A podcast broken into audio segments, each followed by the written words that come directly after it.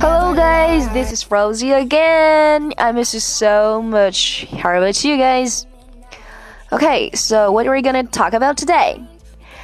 Today I want to share something about the um, highways. 给大家来分享一些关于这个公路啊，这个走高速、走高速公路这些的一些搭配或者是呃使用的一些短语表达啊。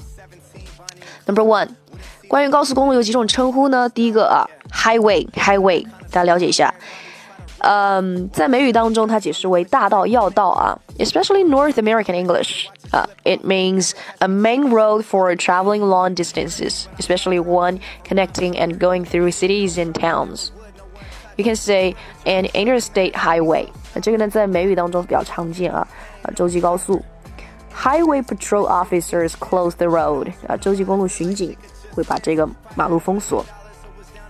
在第二个意思呢，在英式英语当中啊，它解释为是公用道路、公路。呃，in British English it is formal，OK，it means a public road。OK，number two，还可以怎么样来叫这高速公路呢？我可我们可以说 expressway。expressway 啊，在美语当中，高速公路 highway 的其中一类部分控制进入的快速道路，指的就是车速限制较低、不全部采用立体交叉、部分控制进入的城市快车道啊，我们叫做 expressway。In the US, a wide road that allows traffic to travel fast through a city or other area where many people live. Expressway is the equivalent of what used to be called limited access roads. These roads may have some interchanges or stop signs where local roads connect to it. Okay. Third one, freeway. 啊，在美语当中，高速公路 highway 当中的一类啊，控制进入的高速公路，我们叫做 freeway。In the U.S., a wide road where traffic can travel fast for long distances. You can only enter and leave freeways at special ramps. Freeway is the equivalent of what used to be called controlled access roads.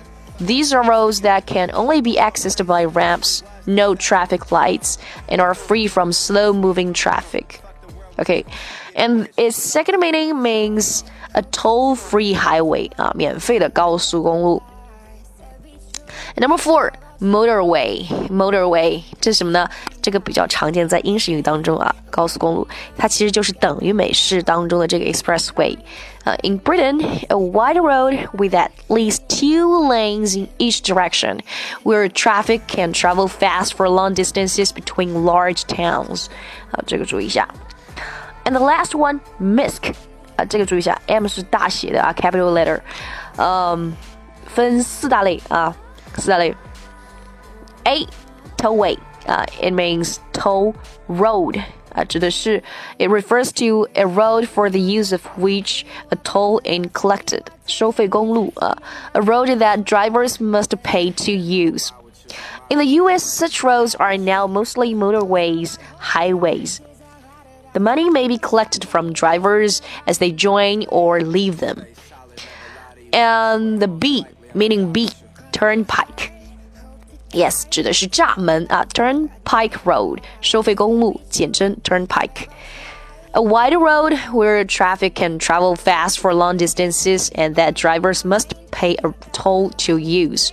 Okay, and meaning C, parkway. 哎，这个呢就有很多种意思了。第一个， 刻意绿化的这个交通干道，尤其是指卡车啊或者其他重型的车辆不准通行的啊、呃、地方。第二个是公园中的道路啊，第三个是通过公园的高速公路，也就是说，不对重量车、不对重型车辆开放的，呃，这个地方。A wide road with trees and grass along the sides or middle. Okay, and D, meaning D, superhighway is a broad arterial highway designed for high-speed traffic. 哎，这个就是一个超速公路啊，这个大家去了解一下。